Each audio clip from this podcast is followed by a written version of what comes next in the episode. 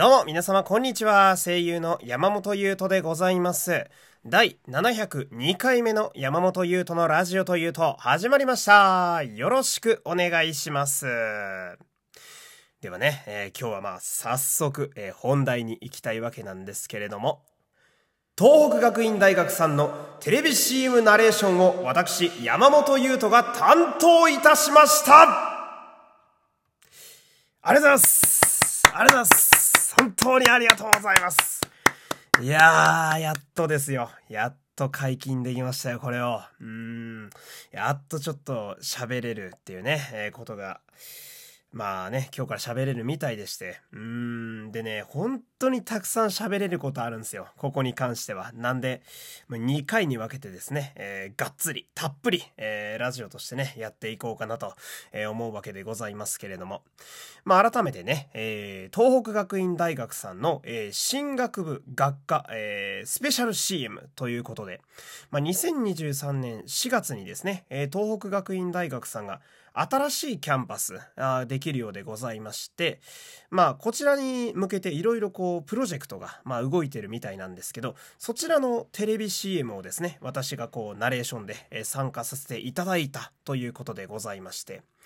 で、こちらはですね、本日、2022年3月31日からですね、えー、なんと、東北の6県で、えー、テレビでえー、放送しておりますよ。いやー、これは本当にありがたいことですよ。うん。で、これね、あのー、まあ、このラジオで東北のね、ね、リスナーの方、どのぐらいいらっしゃるかわかんないんですけど、あの、ぜひですね、テレビで見たらですね、おお、いい感じに声出てたぞみたいな感じでお便りで教えていただけると、えー、すごく嬉しいなと思います。どうなんだろうな。こっち、東京の方では見れるのかな。まあ、東北の6県では確実にね、えー、見れるっていう話は聞いているので、えー、ぜひですね、目撃情報ありましたら、えー、番組にお便りよろしくお願いします。そして、えー、こちらは YouTube でも、え、見ることができます。で、多分ですね、え、っと、まあ多分っていうかできるか。えっと、このラジオの概要欄にですね、えー、私、この収録終わったら、あの URL 貼らせていただきますんで、まあそちらから飛んでいただいても大丈夫ですし、あとは、まあ私のツイッターでもね、えー、今日がっつり、えー、宣伝させていただいて、まあいろんな方が、えー、リツイート、いいね、えしていただきましてね、ありがとうございます。まあこちらから、あの見ていただくこともできますので、ぜひぜひ、え見ていただけると嬉しいですね。私は、あの、解禁になった瞬間にですね、えー、見に行って、で、こう映像を見ながら、おー、すげえおしゃれに仕上がってんだと。うん、あこいつなかなかいい声してんぞと。うん、自分で高評価を押しましたね。うん、俺は積極的にその、自分の公開された仕事に対して、まず真っ先にあの、いいねを押しに行きますからね。えー、自作自演のスタイルでね、えこれからもやっていこうかと思うんですけれども。ほんでね、あのー、まあ実は、今回のこちらのお仕事がですね、私、何を隠そう、こう、声優山本優斗としてはですね、初めての、えー、地上波での声のお仕事なんですよ。えー、初です。初、地上波いやー、かかったなここまで来るのに。うわやっとちょっとこう、スタートラインに立てたと言いますか。うーん、まあ、堂々と声優を名乗れるようになった、ナレーターを名乗れるようになったと言いますかね。とても感慨深いものがありましてね、なかなか自分としてもじんわり来るものがありまして。うん、いざ公開となると、やっぱり、ここで結構、なんか実感がやっと湧いてきますね。うん、まあ私はやっぱりまだテレビバージョン、あの、テレビで流れてるところはね、あの、見れないわけなんですけど、なんなら見るために東北に旅行行こうかなって思ってるぐらいなんですけど、まあ今コロナ禍なんであれですけど、まあでもその、実際流れてるっていうのもあるし、あとは YouTube で自分の声がね、流れてるのを見たりなんかして、わー、マジで俺の声使われてるなーって思ってね。うーん、すげえグッとくると言いますか。うーん。まあ、こう声優という世界に一応、まあ、プロ、だからまあ、あの声優事務所にね前所属した時から数えると、まあ、5年目ぐらいになるんですが、えーまあ、5年目にしてやっとこう地上波でね、えー、声が聞けるようになってでフリーランスとしてはまあ3年目でうんまあやっとこう、なんとか一個、うん、箔がついたかなと。うん。まあ、俳優さんで言うと、初舞台とか、えー、初ドラマとかね、初映画とか、芸人さんで言うなら、初めてテレビでこう、ネタができるとか、そういう感じのね、あのー、スタートに俺もやっと立てたのかな、みたいな。うーん、やっぱ嬉しいっすね。うーん。なんかこう、なんだろう。あ、声優なんですね。何やられてるんですか？って聞かれた時に、パッと出せるっていうのがやっぱ強いっすよね。名刺にも早速入れようかなって思ってますね、私ね。この前作ったばっかなんだけどね。またあのー、主な、えー、出演作みたいなとこに入れようかなみたいな。もう早速、井の一番に私あの、自分の公式サイトの一番上にね、えー、東北学院大学さんのテレビ CM 書きましたから。えー、公式サイトもね、あの、実は毎日ちょっとずつ変わってるんで、こちらもチェックしていただきたいんですけれども、えー、で、これね、あの、収録した時のお話をですね、ここからがっつりやっていきたいんですが、まあ、まずですね、その、めちゃくちゃおしゃれなスタジオで収録させていただいたんですよ。えー、まあさすがに場所を言うのはちょっとあれだと思うんでね、うん、そこは伏せますけれども、まああのー、まあ、外観もそうなんですが、スタジオがとにかくでかいんですよね。うん。で、まあ私もまだ声優っていう世界に来てね、そんなに日は長くないんですけれども、まあそんな paypay の私でもですね、えー、このスタジオは由緒あるところだぞと言いますか、なんだろう、まあ名前を知っていると言いますかね。うん、まあ、特に吹き替えとかゲームの作品だとめっちゃここ使うとこやなみたいな。うん、きっと私が撮ってる日の1日前とかはどこかのベテランの方だったりね、私と同じように駆け出しの声優が、まああのみんなこうブース内で、魂を燃やしてるような、そんなすごいまあいいスタジオで私もね、撮らせていただきまして、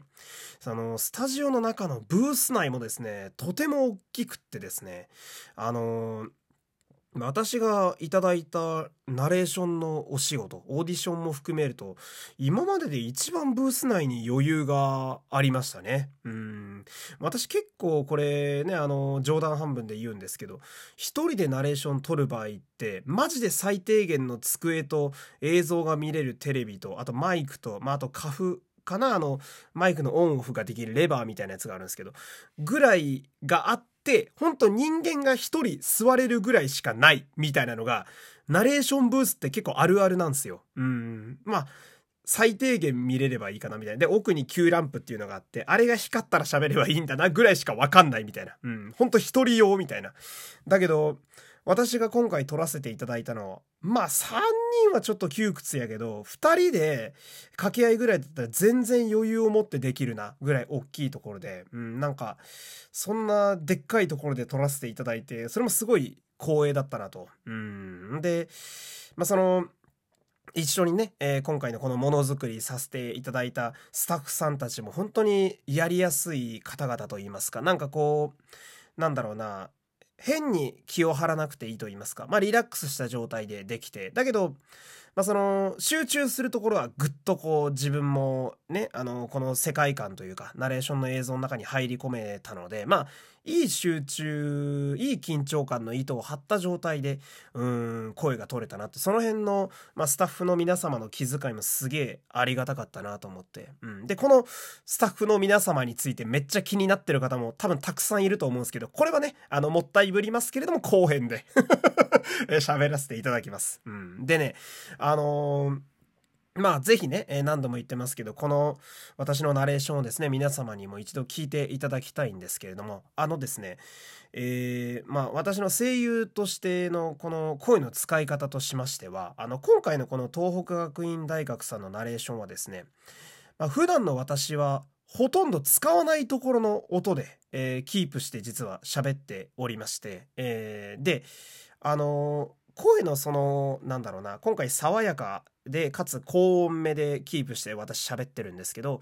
そこもそうだし、あとはその喋りのテイストとしてもですね、えー、今までチャレンジしたことないタイプの実はナレーションなんですよ。えー、まあ、張らないと言いますか、自然に喋ってるけれど情報はちゃんと置いていくみたいな感じの今回は喋り方でして、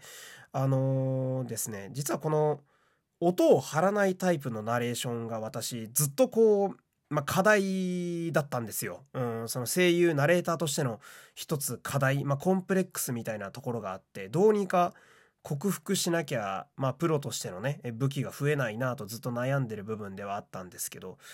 まあ、それがこう、だそれこそ、その、私にこう、まあ、ダメ出しと言いますかね、えー、こういう風に喋ってくださいっつってこう演出をつけてくださったですね、スタッフの方々がまあすごいお上手と言いますか私の声の感じからこうするといいですよねみたいな話を結構こう綿密にしてくださって、まあ、そのおかげで、まあ、私もあんまりやったことない分野だったんで初めちょっと不安だったんですけど正直。まあもちろんねその自分ができうる限りのそのプランというか引き出したくさん作った上でスタジオにもちろん向かってくわけなんだけどだけど、で、大丈夫かなと思いながら行ったんだけど、いざやってみると、自分がやったことないタイプだったのに、自分が思ってる以上に意外と俺にハマってることに気づけて、うん、だからその、張らないタイプのナレーションを克服できたっていうのもあるし、かつ、なんなら、得意になったってところまであるんですよね。うん、その、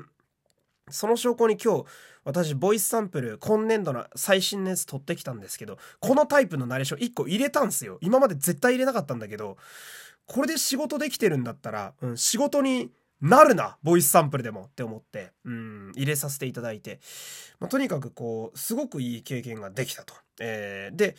えー、一旦ここでね、前編終わりまして、後編でいろいろまた喋っていきたいと思いますのでね、えー、後編もかなり濃密に喋れることあるんで、ぜひ、えー、お付き合いいただければと思います。えー、では、一旦失礼します。山本優斗でした。さよなら。